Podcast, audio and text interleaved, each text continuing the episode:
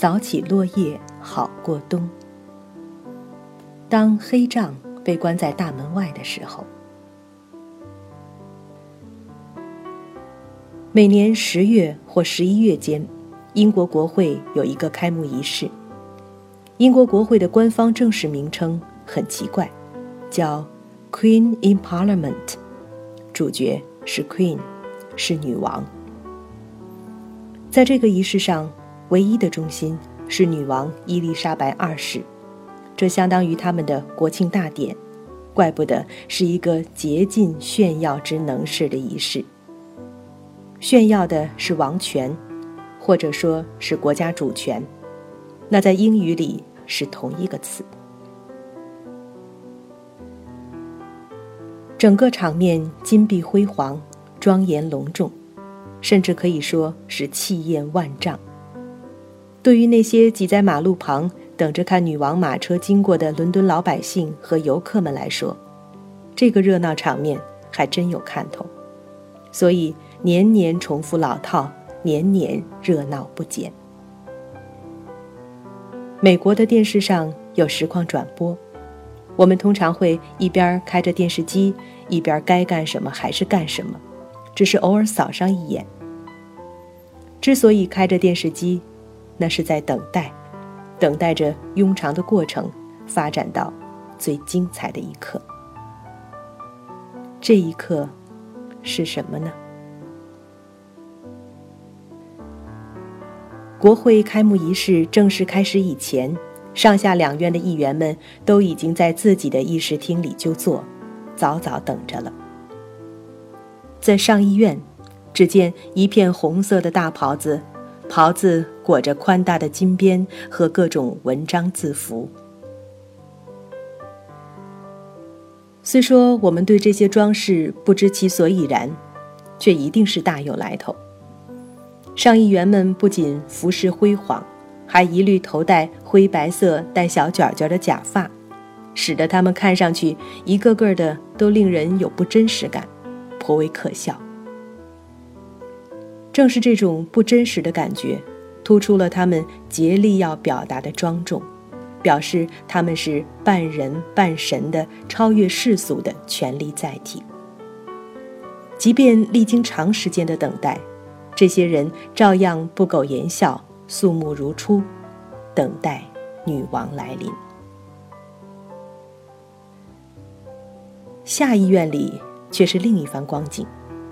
英国下院的议事厅经常在电视里出现，连我们在美国都看熟了。此刻议员们到齐了，本来就简朴的下院议事厅就显得拥挤局促，像大学里挤满人的梯形教室。民选的下议员们穿的是现代服装，男的西装革履，女的套装套裙。虽说在现实生活中还算是正规场合的刻板服装，可是和上院一比，就无可救药地凸显了下议员们的现代化、平民化和世俗化。等候之中，下议员们相互聊天说笑，议长显得无所事事。就连英国首相此刻都一脸轻松。英国首相和美国总统不同，美国总统一般一年只需要去一次国会，几乎是一个象征性的仪式。英国首相则必须经常出席下议院的质询，舌战群儒。一走进下议院，就必定是精神紧张，全力以赴，否则根本应付不了。只有在今天，没他什么事儿。堂堂首相在此刻也只是一名普通观众。著名的西敏寺国会大厦之外，马路两边满是黑压压一片看热闹的人。女王要出发了，出发之前，她的皇家卫队，据说是王室最古老、最忠实的武士。先期出发，对上下两院的议事厅做一番搜查。这番搜查源于1605年一次试图爆炸国会的阴谋。如今，这番搜查纯粹成了仪式的一部分，却一丝不苟地重复了四百年。女王总是在爱丁堡公爵的陪同下，坐着镀金镶钻的皇家马车，由一色骏马拉着，马蹄得得，不迟不徐，前往国会大厦。一路上，看热闹的民众发出阵阵欢呼，还有人一本正经地行着淑女的屈膝礼，恍如时光倒流。到了西敏寺国会大厦。女王头戴那顶著名的皇冠，身披拖着长长厚摆的大黄袍。黄袍是专为这个仪式准备的，后摆如此之长，须得有四个绅士装扮的童子为女王提着衣摆，跟着她缓缓行进。女王前面有人肩扛代表女王的权杖开道，前面后面。长长的队列，全是中世纪打扮的各种名堂的人物。当古代装扮的武士站在高处，举起长长的喇叭，吹出一串报告女王凌驾的号音时，那真是看得开心的一刻。原来莎士比亚的舞台排场，活在二十一世纪的我们，竟能有幸在真实的世界里欣赏。女王一如既往，带着人们熟悉的不置可否的表情，似乎还有点倦怠。她好不容易地通过这番长长行列到达上院，在正中的皇位上落座。开幕仪式将在上议院举行。这个时候，那二百五十来个下议员还在自己的下院议事厅候着。女王是从来不到下议院议事厅去的。他没有权利去。一六四二年，查理一世国王进入下议院，逮捕了五个议员，造成英国历史上议会和王室的最严重冲突。议会砍了国王的脑袋，就此禁止国王进入下议院。此后三百五十年，英国国王再也没有踏进下议院一步。可是此刻，女王还是得把下议员们召来。因为他即将宣布他的治国方策，而议员们名义上还是要为女王效力的。通过电视，我们看到一位半似武士、半似绅士模样的人，笔挺地站着，等候女王命令。他就是黑杖，正式头衔是黑杖礼仪官，乃上议院最重要的礼仪官。他也已经有了五百年的历史。他的头衔来自于他置于肩上的那根半米来长的黑色木棍，木棍顶端镶着金色的狮头。他得到女王示意，便神气的一个转身，郑重其事的一步步的向下议院议事厅走去。这时候，所有人的目光都集中在这位黑杖的身上。电视机的镜头随着他扫过周围肃立的人们。我们等着想看的那一刻，终于来到了。黑杖昂首挺胸，一脸严肃地走到下议院议事厅门口。这时，门里头二百五十来个议员们也全都面对着大门。一脸嬉笑，这种有点恶作剧的轻松表情似曾相识。那是在老的英国戏剧或英国小说的铜版画插图中所描绘的街头民众脸上经常出现的表情，是一种平民特有的表情，好像在等着看一出精彩的段子。黑杖跨着沉重的步子，眼看着就要到门口。这时，只见议事厅的两扇大门从里向外缓缓移动。不迟不早，就在黑杖即将迈进的一瞬间，咣当一声合拢，差点碰了黑杖的鼻子。黑杖给关在了门外，这一幕寓意深远。只见吃了闭门羹的黑杖举起手里那根代表女王授权的棍儿，用棍儿上金色的装饰狮头砸在大门上一块专门的木块上，发出脆脆的声响。一下，两下，三下，大门上立即打开了一个几寸见方的小门儿，小门上还安装着细密的铁栅栏，铁栅栏后露出一双警惕的眼睛。按照老规矩，这眼睛扫视了一下黑帐的背后，确定黑帐没有带来武装的士兵，确定他只是上院派来的一个和平信使。下院议事厅的大门这才重新缓缓打开。黑帐迈进一步，在地板上的一条白线前站住，这又是祖上的规矩，王室和上院的任何人都不允许越过这条白线。黑帐抬起头来，中气十足也礼貌十足地庄严宣布：女王陛下正在上议院等待她的议员们。前往开会。黑帐画毕，转身往回走。这时，轰的一声，身后的下议员们发出一阵笑声。大家这才起身，随着议长和首相一路谈笑着，熙熙攘攘前往上院，活像电影里的散场光景。到了上院开会的地方。没有这二百五十个下议员的座位。这儿是上议院的地盘，在会场里靠着大门，有一道低矮的栏杆。按规矩，下议员们是绝不允许越过这道栏杆的。现在，女王在正中的王位上开读文告，上议院的假发长袍议员们端坐公听，二百五十个下议员们在栏杆外面站着听。现代英国最有实权、真正管理着这个国家的首相和他的内阁成员，也站在这群人里。这一幕，连伏尔泰在二百五十年前看到，也不免诧异。英国议会的民选议员们权力第一，地位却是第二。女王清晰地读着文告，一口一个“我的政府将如何如何”。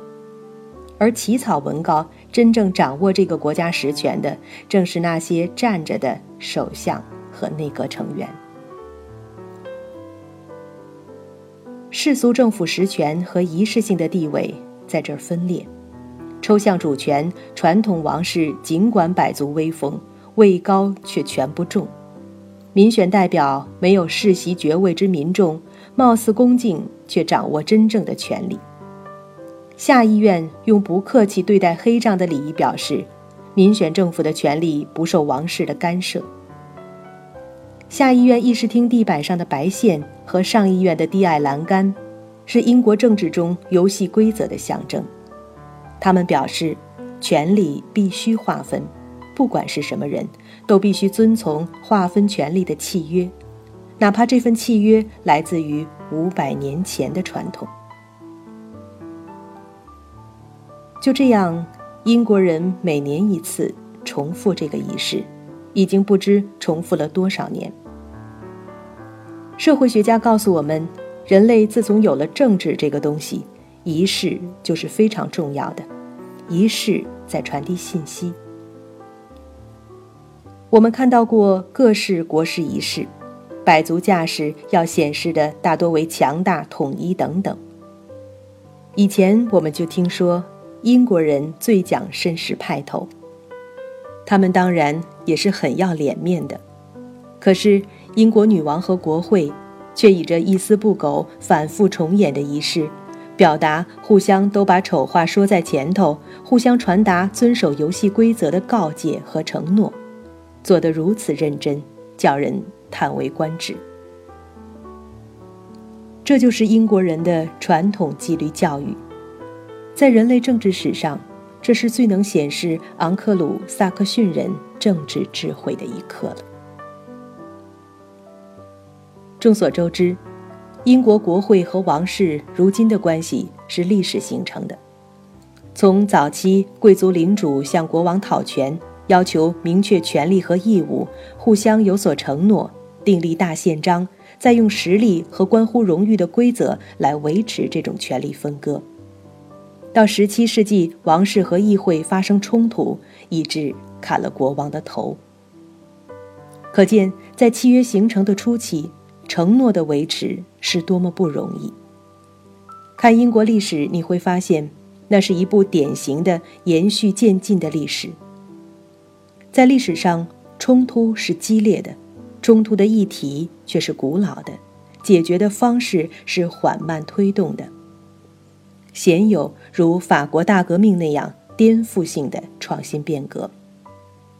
于是。他们的那些人物，不管是时势造英雄，还是英雄造时势，都难以把自己看成是开天辟地、开创从未有过之新时代的特殊人物。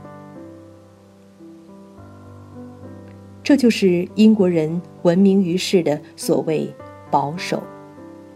但英国顺着与法国的不同路径，也一样从古代走到现代，该变革的也已经都变革了。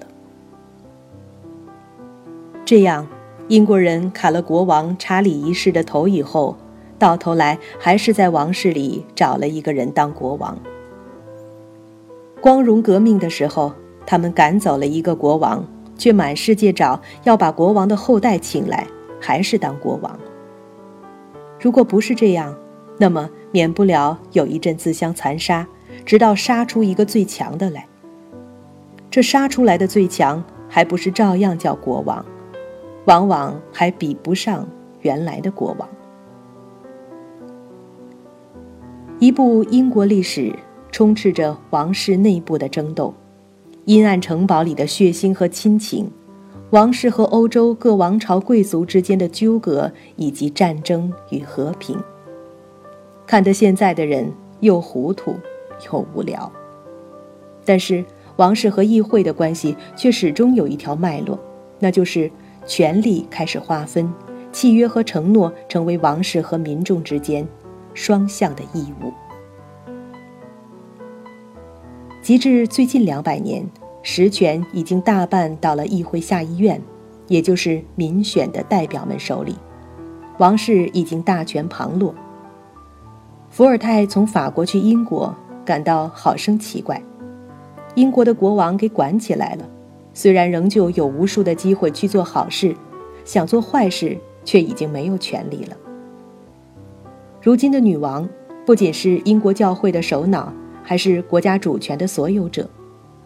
议会的决定名义上还要女王首肯，可是实际上女王的同意已经是议会对女王的要求，女王是必须同意的，必须得到你的同意。而且你还不能不同意，这种逻辑听起来实在是奇怪的很。今天，英国首相布莱尔每个星期还是觐见女王一次，向女王通报政情。这一觐见却是对外保密的。如今的女王伊丽莎白二世十分的开明，曾经让电视台进王宫拍摄女王批准法令的过程。只见议会派来的官员站得笔挺，朗声宣读待批准的法令，女王款款而坐，似乎听得十分尽职。每读完一个，女王的回答却千篇一律的是 “approved”，同意。王室已经没有实权了，为什么还养着王室成员呢？失去实权的王室是最无力反抗的一群人，为什么就碰不得呢？这是看惯了革命的人最想不通的地方。英国人到二十一世纪还保留着实位虚权的王室，外边人常常把这看成是英国人愚笨迟缓的表现。在今天，王室是否有必要继续存在，也是英国人有时会提出的话题。因为如今的这种维持，更多的只是文化传统的象征意味了。最近的调查表明，大多数英国人还是希望维持现状。然而，历史在很长的时间段里演变到现在的，从国会和王室实力相当，过渡到国会已经足够强大，执掌实权，而王室开始变得只是一群文弱绅士和妇孺。在这关键的一刻，国会和他们代表的英国平民为什么不把王室撵出白金汉宫，如同当年我们把溥仪撵出紫禁城一样呢？为什么他们反而在一年一度英国议会的开幕仪式上让王室独揽风光？而这些戴假发、有贵族头衔的老头和西服革履、嬉笑开朗的民选代表们，煞费苦心地照本演出这样的古老仪式呢？那是昂格鲁萨克逊民族对于智慧的理解。他们在告诫自己：契约是必须遵守的，历史的教训是必须记住的，一个守约的民族才是有希望的。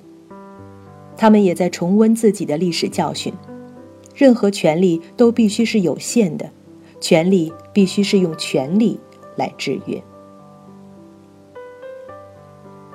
在这个时候，再回头去看美国革命，它有着创新变革的外貌，却坚守了骨子里的一份保守。想想也就不奇怪了，因为美国的精神内核承继于英国，而不是。脱胎于法国，